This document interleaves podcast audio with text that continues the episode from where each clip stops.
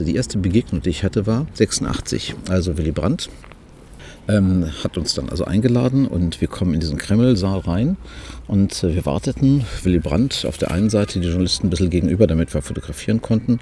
Und dann kommt Gorbatschow rein und hinter ihm kam der damalige Staatspräsident Gromyko rein. Oder Gromyko war, glaube ich, noch Außenminister, wurde dann Staatspräsident erst.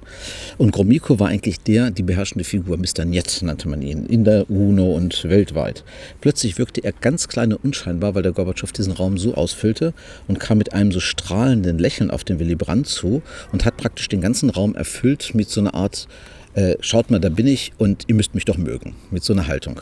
Und das war so ein, so ein ganz interessantes Selbstbewusstsein, äh, wo er gar nicht lange drüber nachgedacht hat, sagt, ich vereinnahme die Menschen einfach, weil ich so toll bin.